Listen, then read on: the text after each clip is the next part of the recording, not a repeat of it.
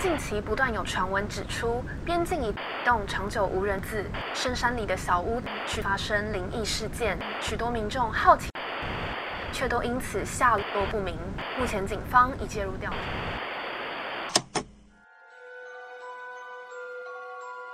欢迎来到怪奇故事屋。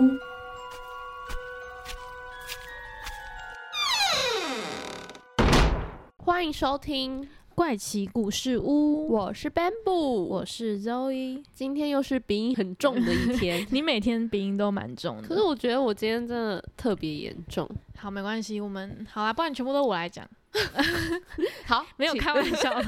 好啦，那我们今天要讲的主题是佩斯卡马号事件。那这个事件呢，我觉得关系稍微复杂一点，大家可能需要就是花一点、花一点心思跟脑力啦。对，其实案件本身不复杂，我觉得比较是他们的种族部分。种族跟他的那个人际关系有一点点的复杂，但我们尽量的还原清楚，然后简单的说给大家听。对。这个佩斯卡马号事件呢，它其实是一个算是有关于种族歧视的一个谋杀事件，在海上面发生的。那这一起事件发生在一九九六年，在讲这一起事件的时候，可能要稍微就是给大家科普一下当时的时空背景，就是韩国当时的远洋渔业。其实我觉得好像也不是那时候的远洋渔业，我是觉得这种比较劳力一点的，比如说像我们也会请一些呃外籍劳工。来帮我们照顾老人啊的那种感觉，对当时的远洋渔业也是一样的。韩国人他们都会请亚洲的，比如说像是印尼人呐，或者是一些东南亚国家的人来他们这边做远洋渔业这一份工作。当时呢，全在签他们这七位的中国朝鲜族的人，他们就是也发现了这样的工作。听到这边，可能大家会想说，中国朝鲜族他们是谁？这个族群呢，分布在中国的东北部的地区。中国就是非常多的少数族群，那朝鲜族呢，就是他们其中的一个少数族群。朝鲜族他们跟韩国的所有的语言啊、文化其实都非常的类似，但是因为他们住在中国东北这个地方，可能还会稍微融合了一点中国当地的一些文化风俗，所以呢，跟真正的韩国人可能还是会有一点点的不一样。那为什么这一群朝鲜族会想要到韩国去工作呢？第一，我刚刚有讲到他们的语言上。比较少的隔阂嘛，那再来就是呢，在所有的汉城奥运之后呢，就引起了一段风潮，中国的朝鲜族会想要到韩国去工作就业，就是可以赚更多钱这样子。那全在谦他是中国朝鲜族的人，他就是召集同乡的人一起来韩国工作。那总共是七名，他们就透过一间中介公司，然后呢去找到了这一份韩国的远洋渔业的工作，然后希望可以从这一份工作可以赚很多钱，然后呢回去可以开个什么小吃店啊之类的，然后就安稳的过下半辈子。嗯，因为其实他们这些就是中国朝鲜人的。日子也算是蛮困苦的，像是全在谦这个算是朝鲜族人的领头羊的一个概念啦。是他自己家里就有生病的老母亲，然后膝下又有子女要养育，所以他后来才会选择到韩国这个可以让他快速存一笔很大的积蓄，虽然再怎么辛苦，他都愿意远赴韩国去做这件事情。那当时呢，这个中介公司呢，要求他们每个人要先缴出两万元的钱，但是因为刚刚 Loy 也有讲到，他们其实生活都蛮。困苦的，所以两万元在那时候对他们来说，其实也是蛮大一笔资金。他们就是东凑西凑，到处借个钱，对，然后就凑了这两万元，千里迢迢的从中国北京搭飞机啊，然后到韩国，再搭船到一个岛屿出发。除了中国这七名朝鲜族人之外呢，船上呢还有八名的韩国人。韩国人主要是算是大家想象成这艘船的上级人员，他们比较像是在管理他们以及管理这艘船的所有事务的人，开船啊的船长啊、长官、长官类。对对对对。然后呢，还有另外的十名的印尼人，跟他们一样，也是负责在这艘船上作业的人，有船员们。对，船员们。但刚上船的时候，其实这七名朝鲜族的人，只有全在谦他一个人有搭船远洋的经验，其他都是二十出头岁的人而已，经验真的稍微少。嗯，所以呢，其他人就是刚搭上那个船，就非常的不适应，晕船非常严重，呕吐啊，不舒服，头晕啊，因为这些不舒服让他们很难就是马上的工作。但是这时候那一群韩国人们，他们就是开始对他们施暴，逼他们现在马上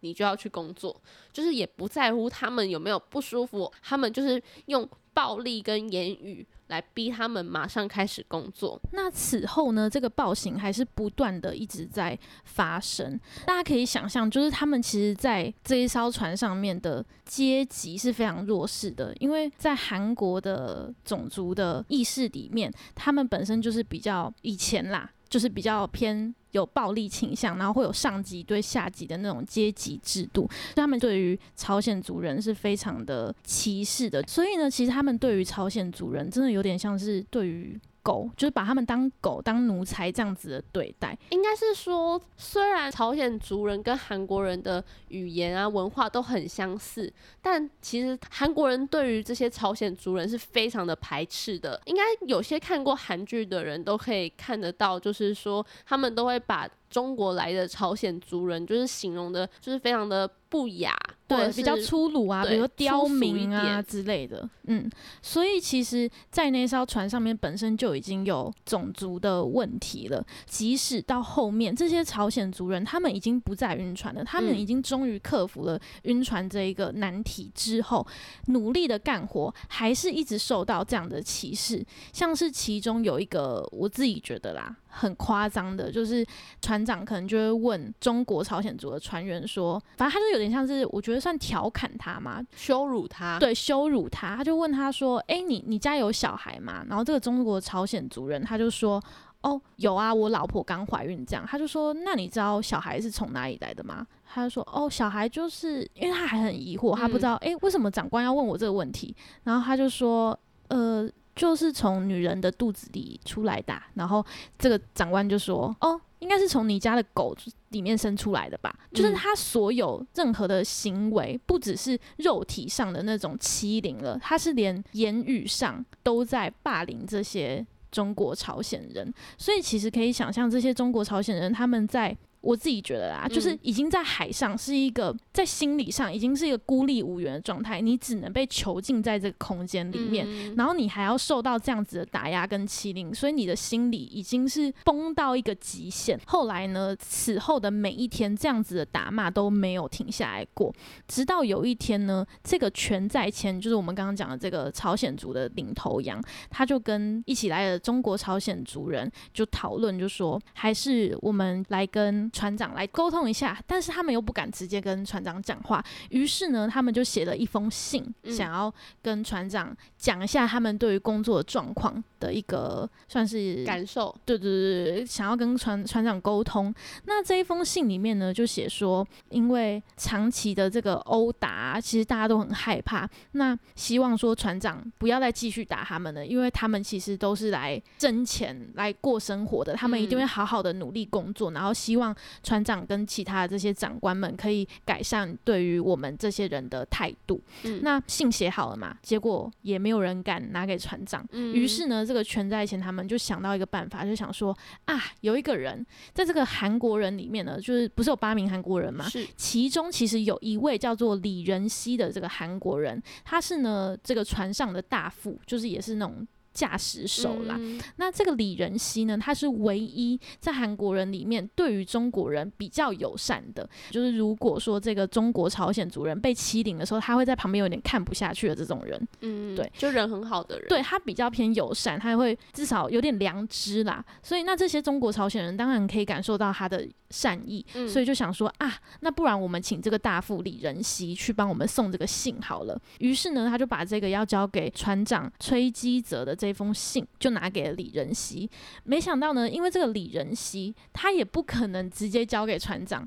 因为如果你想象哦，如果今天是你，你是李仁熙，你敢直接拿给船长吗？如果你拿给船长，其实就是一个我是在帮中国人对，我是站在他那一边的感觉，所以这个李仁熙其实经过很多心理上面的拉扯，他就想说，到底要不要拿去给船长？嗯然后后来就想说，好好好，那不然等船长心情好一点，我再拿去给他好了。那当然，这个全在前他并不会知道说李仁熙他没有拿给船长嘛。于是呢，隔天这个全在谦跟其他的这六位中国人呢，他就以为说船长应该是已经拿到信了，嗯嗯，船长应该是对我们已经会比较友善一点了。于是呢，他就脸笑笑的朝着船长走过去。没想到呢，这船长就觉得你在笑什么笑啊？你是来工作的，你来工作还给我嬉皮笑脸啊？就又把他们痛打了一顿。也因为这样子呢，让这一群中国的朝鲜族人更加的不满，而且更加的确认说，我如果继续的在这一艘船上面，我们真的会死。后来其实，在朝鲜族人里面也有一位有学过武术的，他有起来反抗，因为当时就是他们一直被殴打嘛。嗯我觉得有点算是生理反应吧，因为他学过武术，所以他其实有有点算是自我防卫，对自我防卫，所以就有去伤害这个船长。也因为这样子的反抗呢，就让这个崔基泽这个船长，还有其他的韩国人更加的不满，觉得你们这些哪来的臭虫子，为什么敢这样子还敢反抗啊？对，还敢反抗我们。其中呢，就有一个中国的船员就说：“为什么给了你们信，你们还要这样子对待我们？”结果这个李仁熙就赶快跳出来说：“哦，因为就是工作很忙，所以我还没有把那个信给他们啦。”太尴尬了，对，真的很尴尬。就后来呢，船长跟这个其他的团员呢，先想说不要来打他们了。船长的心态的改变，我觉得可以讲到，就是前面有一件事情，我跟大家补充一下，就是呢，这个船长在前一艘船之前，就在这个佩斯卡马号之前，他其实还是一等的船士。就他还没有被升为船长的时候，他就曾经去霸凌过印尼人。嗯，就那时候，印尼人就去通报说，诶，这个一等的船士就是这个崔基泽，也就是现任船长，他以嗯前他有打人，然后还有他们那个时候的船长也有打人，所以一等船是跟那个时候的船长是一起被算是被检举，嗯，所以那个时候的被判刑的时候就判了这一个船长，因为船长位阶比较高嘛，现在这个船长嘛，不是不是，当时当时的船长，嗯当时的船长位阶比较高嘛，嗯，所以要负最大的责任的就是船长。所以船长就被卸任了，所以这个一等的这个吹击者就被升为船长。哦，对，所以后来呢，他是到佩兹卡马号当船长了。对啊，他就想说，好看这些人到时候万一去检举我怎么办？所以他嗯才觉得他不能再有污点了，因为他现在已经当上船长了嘛，对，他不能再有污点，因为他已经有前科了，所以他才想说，好，那我就不要来打你们，我就用另外一种方式来虐待你们。在这件事情之后呢，这个船长跟其他的船员，就是其他的韩国船员们呐，他们就把所有的工作都推给了这个外籍的员工们，就是印尼人，还有这些中国、朝鲜族人，而且每个人呢、每天的工作时长都十八个小时以上。甚至呢，还安排曾经反抗过的那个朝鲜族人，就我们嗯刚刚说有练过武术的那个，他嗯去睡在最冷的那个地铺，太对，就很过分。所以基本上那个人他每天都是冷到全身发抖，无法入睡。而且这个全在前呢，他自己本身其实是有膀胱炎结石啊，嗯那个时候也复发。所以在这样子这么大的工作量，然后每天受到非人道的对待，即使已经没有打骂了，但还是一样被嗯操成这样子，不成人形。所以于是呢，他们就决定好，他们想要跟船长崔基哲说，他们想要回家。我觉得这个船长崔吉泽非常的聪明，他听到就是好啊，你们要回家，我给你们回家，那你嗯。们现在就来签一个保证书。嗯，那其实对于当时的中国朝鲜人呢，虽然他们的语言文字那些是可以跟韩国人互通的，但是韩国人讲的韩语就是很好嘛，他讲的很嗯。快，所以基本上他们也就是文化水平什么的也没有这么高，他们基本上就是人家讲什么听什么，然后也有点懵懵懂懂的这样子。语言水平啦，对语言水平比较没有这么高啦，嗯，所以呢，那时候这一个吹机者他拿这个保证书。给他们的时候，他们就觉得哇，可以下船，那好，我就赶快盖手印，赶快签就对了。就也没有看上面的文字。，对，没想到呢，这一个下船保证书里面的内容是什么呢？他们签的这一个保证书里面就写到，我呢因为登船之后不服从船长的命令，所以呢我就拒绝工作，并且我持了凶器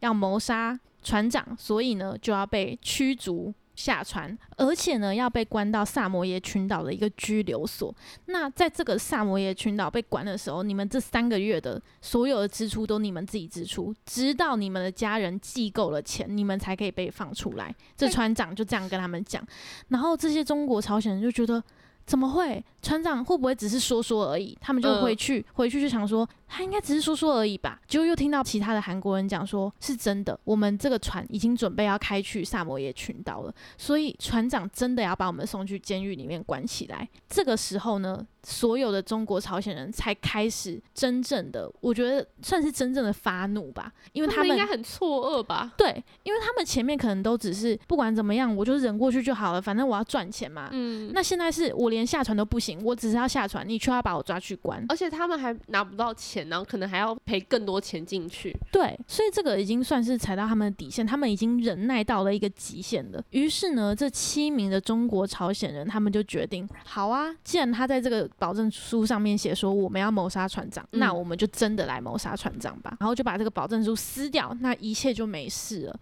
我只要把船长丢到海里面，就算没有拿到钱也没关系，我就赶快跑就好了。嗯，至少我可以活下来，我不用被抓去关。那在他们决定要杀戮的这一晚呢？呢？嗯，我先讲一下，就是他们其实，在船上的时候都是有可以互相值班的嘛。对那像船长呢，他可能可以跟副手，就是在晚上的时候互相轮班。是那在那一天晚上呢，其实是这个船长他正在休息，然后这个大副李仁熙呢，他是负责值班的人。于是这个全在谦呢，就跟这个李仁熙说，他要来帮忙看顾这个船只。李仁熙就是那个对他们比较好的那个韩国人嘛。对，然后李仁熙就想说，哦，好，那那我就先去休息，我先去睡觉。没想到呢，这个全在前不仅没有帮忙看顾船只，还直接到了船长室，用力的敲门，把船长叫醒。然后等一打开门呢，所有的中国朝鲜人就一哄而上的把这个船长杀害，然后丢进海里。那把这个船长杀害完之后呢，他们后来又杀了四个韩国人。他们杀了四个韩国人之后，想必现场一定都是全部都是血迹嘛。然后另外又有一个人，就又有一个韩国人，他又看到这样子的，就是血迹斑斑的状况。，对他们想说，好，那这个人我们也杀了他。所以这个时候他们已经杀了六个人了。他们根本大开杀戒，对他们大开杀戒，他们已经杀了六个人了。结果呢，他们想说好，先这样，就是先平安度过这一晚。然后隔天早上起来呢，要想哦，这一艘船上面还有谁？印尼人。对，印尼人算是我觉得是最无辜的，他们就是一群什么都不知道的人。结果一早起来发现，哇，大家都死了，就是全部都是血迹嗯，啊，人都不见了，一定是被丢到海里去喂鱼了嘛。嗯，喂鱼，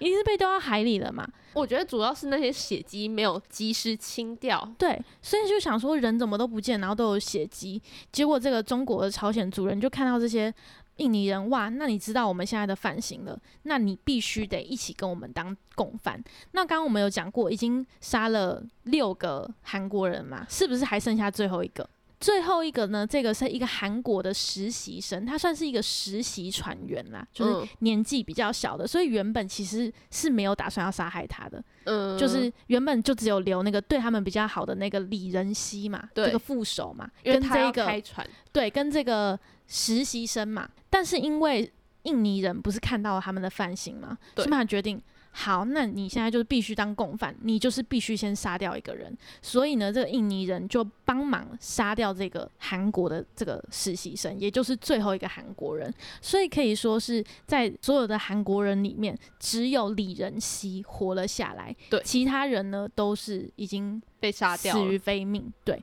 那我们刚刚有讲到就是这个印尼人的部分，其实印尼人总共有十个嘛，是其中有三个他们是拒绝要参与这个行动的，只有七个人有一起去做这件事情。嗯那这个全在谦呢，他就想说，好，那我现在该怎么办？现在还剩下这个李仁熙跟这三名没有一起干这一场事情的印尼人。那我们先来统整一下现在的人员。现在的人员呢是所有的韩国人，除了李在熙之外，都已经丧命了嘛。然后呢，其实，在印尼人之中，这十个人里面，只有七个人有参与这一个案发是对，有参与这个作案过程，其中有三个人是拒绝的。然后我们可以补充一点是，在这个中国的朝鲜族人里面呢，其实啦，其中里面有一位他是没有参与整个杀人过程的，可以说他是很安分的在为。韩国人做事，也可以说他其实是蛮拍韩国人马屁的，是就他就是一个很懂得做人的人啊，他觉得反正我就是讨好长官，好好做事，我就不会过得这么辛苦的。所以其实，在中国朝鲜族人里面，还是有一个这样子的角色。但你要想哦，在这样子就是韩国人跟中国朝鲜族人这么冲击、这么对立的情况下，如果今天你的族人里面出现了一个这样子巴结对方的人，你会称之他为什么？间谍没有走狗，就是你就是一个走狗，你就是个叛徒啊！对，所以在他们杀完这些人的第一个反应就是觉得说，好，这个跟我们同一组的，常常在拍马屁的这个，你就是一个叛徒，那你就跟这其他三个拒绝一印尼起对拒绝一起犯行的印尼人一起给我到就是冷冻库里面。反省对，也不是反省啊，他他其实是趁他们去拿食物的时候把门关起来。哦，好坏哦，对，，就是把他们关到冷冻库里面，然后最后呢，这四个人就是三个印尼人加上一个这个中国的叛徒，他们就这样子活活的被冻死，然后最后呢，把这几个冰块全部丢进了海里。所以船上最后呢，就剩下这七个参与过犯案的印尼人，然后一个副手李仁熙，还有其他的犯案的六位中国朝鲜人。其实，在这一段期间，李仁熙他一直在想说，现在该怎么办？感觉他们怎么样都会死路一条，而且这个全在谦呢，又说要把这个船开往日本领海的一个方向，然后呢，也有听到全在谦他们不知道在计谋什么事情，于是呢，这个李仁熙他就自己判断了，他就想嗯说，他们应该是要在开往日本的这个过程当中啊，就是用小船去逃跑。然后把其他人再扔到海里面，这是李仁熙他自己的判断。所以呢，李仁熙他就用了他自己的算是小聪明吗？他那时候不是驾驶的这个佩兹卡马号吗？他就故意让这个船只倾斜了十度，然后呢，就赶快跟这个全在先他们说：“诶，你们赶快去仓库里面把东西搬到另外一边，不然我们的船会翻掉。”所以呢，后来他就赶快去那个冷冻库那些地方，要把东西去排好嘛。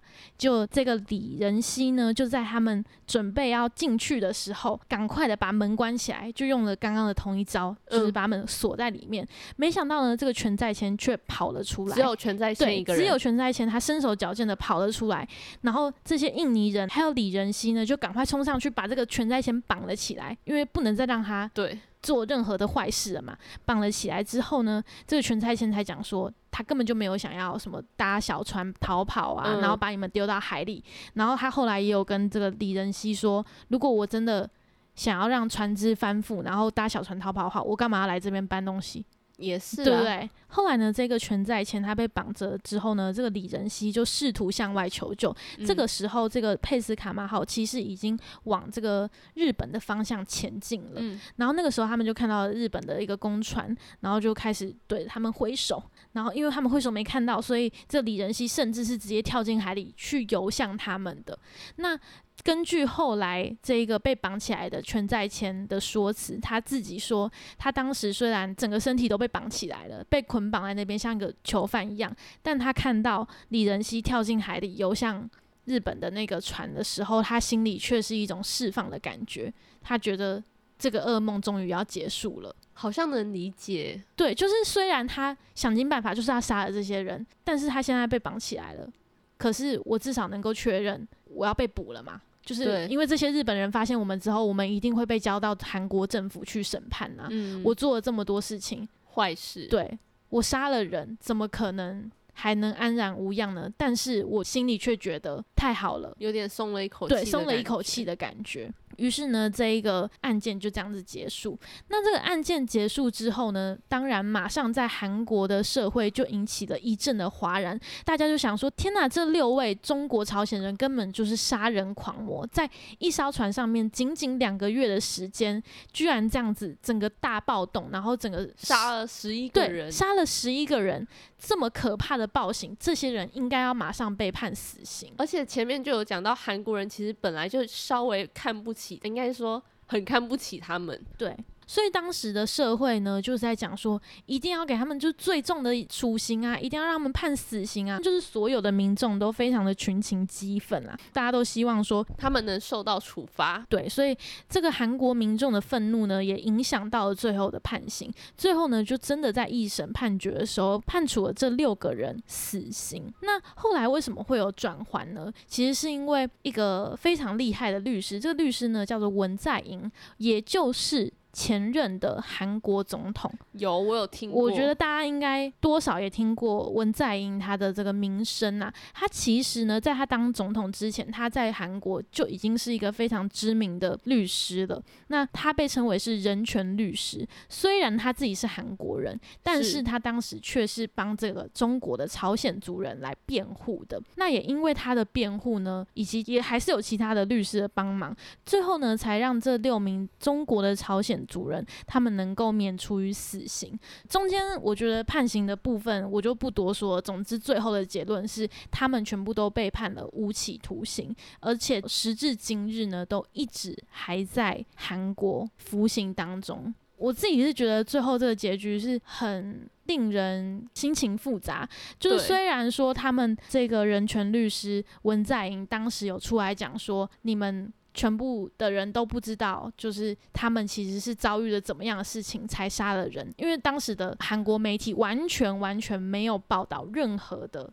就是关于他们被欺压的事情，他只有报答说他们就是杀了人，所以大家真的以为他们是杀人魔。就是以为他们完全没有任何原因，然后是后来文在寅律师他又去找了这些印尼人啊，然后找了这个李仁喜去多重的去访问，对，然后去收集了一些证据，才让这整起事件就是重现了光明，让大家知道说原来他背后是这样子的一个故事。虽然时至今日还是有部分的韩国人对于这样子的判处还是很不能理解，就是觉得说杀人的你就是必须要被判处死刑，但是在某种意义上来说，我觉得文在寅也算是已经让他们从死变成被判处无期徒刑，已经算是好一点了啦。所以刚刚在某一篇文章里面有讲到，我觉得他讲法蛮好的，就是他的意思是说，文在寅也是希望能够在最大限度的一个容忍之内呢，去达到替他们发声，因为他们的确也受到了这些不平等、糟糕的待遇。嗯但他们确实也真的杀人了，所以他们必须被处刑，但他们并不用被判处这样子的刑责。对，而且其实那时候文在寅他还有讲到一个非常重要的点是，其实这六名的中国朝鲜人，他们并不是长期的规划策划杀人嗯这一个案件，他并不是有意图的，他呢算是一个短时的冲动型杀人，而且就像我刚刚说，你在海上，你这样子过着这两个月痛苦的嗯。生活，谁不会崩掉啊？它是一个密闭空间，它不是像是我们觉得上班很痛苦，你就逃走就好对啦。，或者是下班可以去喝杯酒，或者是假日可以去其他地方做一些舒压的事情，他们都没有应该说，他连要下船，然后都被说要送去监狱，这还不能让我杀掉你吗？这样讲会不会太政治不正确？有点太激进了。但是必须说，他们相处的人就这些人。我们在讨厌主管，我们就这八小时跟他相处。但是如果零到一百的话，这还只是一趴的一个解释而已。就是我虽然无法理解这些中国朝鲜人的感受，但我完全能够想象，如果今天是我，我绝对会一起犯案。你你会成为那个其中一个就是没有一起犯案的人吗？我如果今天是你，的话，我觉得我绝对会沉沦，我就是要杀了他们。我觉得我可能会受群众影响，再加上我真的是太气了，对他们的嗯所有暴行，我可能真的会欸还是其实你会先被打死啊？哎、对我，我觉得我会先被打死。我觉得你说的蛮好的，我觉得我会先被打死，或者是你就先跳海自尽，因为我就是一直犯就是错，哦，就不行，哎、这也不是不可能哎、因为我觉得在那压抑环境下，你就跳下去，想说我可以游到某个岛屿啊。不不不不，我觉得海水超冷的，你知道哦而且他们的那种纬度又很高，那海水一定是超级冰冷，不然 Jack 怎么会死掉？哦 好，突然跳到铁达尼号，对吧？我就是跟你说，我自己是完全能够想象他们当时为什么会有要杀人的这个动机。能相信他们绝对是冲动成分居多。对，而且大家可以再去查一下这一个案件，它其实底下还有很多一些细节啦，像是全在谦他被捕了之后，他其实还有写了一个自白书，我觉得也可以从他的自白书里面可以看到说，受到这么多的欺压，他心情有多么的复杂，所以他才会做出这样的事情。嗯然后他也完全不会因为说没有杀这个李仁熙而感到后悔，就是他是真的没有想杀这些人，但是他是逼不得已，他是已经到极限他才杀这些人的。嗯，那他为什么会放李仁熙放过他一命？那就是也是因为李仁熙他当初就是心存善念嘛，对他们好啊，嗯，所以他其实还是有良知在的，你知道吗？但其实他没有真的杀到李仁熙，还有一个原因是他需要有人帮忙开船呐、这也是其中一个啦。也是要利用它啦。总之呢，不管怎么样，我觉得不可否认的就是在这一场佩斯卡马号的事件里面，它确实除了对于韩国、中国朝鲜族的整个社会来讲有很大的一个嗯冲击啦，冲击之外呢，他也真的毁掉了十几个家庭。你要想哦，就是真的是死了十几个人，所以这些人他们的妻小、他们的家庭都是这样子被毁掉。然后你看这些被关起来的人，他们再也不能回家了，他们就这样子到现在都还在韩国服刑当中。应该也能想象韩国人的愤怒啊，嗯。因为他们本来就有点看不起他们了，这那是完全是文化上的影响，阶级上自己已经觉得至高一等了，对，就觉得你们已经是粗鲁的刁民了，然后居然还这样子在一艘船上面把我们的对把我们国籍的人全部都杀掉了，当然会生气啊，这一起案件也是一个蛮道德拉扯的事情。对他们的确犯案了，但是其实啊好难讲哦，很难解吧？对我觉啊得。总之，我觉得我看完这起事件的感想吗？除了对于这个案件的想法之外，我觉得我真的非常欣赏那个文在寅。第一次就是有听到他以前办过的案件的这个过程啊，嗯因为我们有去做功课，然后有看到一些影片在讲解这件事情的时候，有讲到文在寅他当时是怎么帮这些人辩护的，然后他讲到了一段词，我就觉得天呐，他讲的太好了，就你刚刚讲的那些，就是法律应该嗯在最大的限度上面给予这些人的公平，然后还有其他就是说什么他他们是冲动型杀人啊这些。就是帮他们辩护的过程，我都觉得还蛮感动的。而且他并不是中国律师，他是一个韩国律师，所以他来做这件事情的时候，其实在当时是被很多人批判说你就是叛徒，你就是帮他为什么们讲话，对，为什么帮他们讲话呢？很多人都没有办法接受文在寅这样的行为，但他还是坚持下去。虽然最后他们还是必须去服这个无期徒刑，但我觉得至少在故事的结尾有一个转换。如果今天这个故事的结尾真的是这六个人被判处了死刑，那我真的会想说，这世界还有天理吗？好，那我们今天这一节节目也讲的差不多了。今天应该 讲的有点多，我讲到都发汗了，你知道吗？你我都流汗了耶。因为这一起事件的确是有一点复杂，然后加上它的细节有很多，而且其实也蛮沉重的。对，所以希望大家在听的时候不会完全没办法转动，大家要想一下那个人物 角色的关系。是。那今天的节目就到这边告一段落。好的，那如果喜欢我们的节目的话，记得到我们的 Podcast 平台上帮我们留下五星好评。也可以去 IG 搜寻“怪奇故事屋”留言给我们。好的，那我们就下个礼拜见啦！我是 Bamboo，我是 Zoe，我们下次见。拜拜。